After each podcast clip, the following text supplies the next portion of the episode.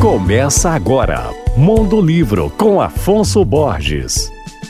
Alô, ouvintes leitores da Alvorada FM. Hoje eu vou indicar um livro que é resultado de cerca de 10 anos de pesquisa a respeito dos alimentos citados na Bíblia. Eu me refiro à obra A Mesa de Deus, da escritora e pesquisadora gastronômica Maria Letícia Monteiro Cavalcante. A ideia de escrever um livro sobre isso surgiu a partir de uma conversa da autora com o cardeal, poeta e teólogo português Dom José Tolentino Mendonça sobre a importância da alimentação para o povo de Deus. Nessa obra, lançada recentemente pela editora Record, Maria Letícia apresenta e analisa os principais alimentos citados no Antigo e Novo Testamento, como cereais, carnes, frutos, temperos e azeite. Além disso, ela explica os significados espirituais de cada um, entre outros aspectos práticos e simbólicos relacionados a eles. A autora pertence à Academia Pernambucana de Letras. Ela tem vários outros livros publicados sobre o universo gastronômico, como História dos Sabores Pernambucanos, Esses Pratos Maravilhosos e Seus Nomes Esquisitos, e Gilberto Freire e as Aventuras do Paladar.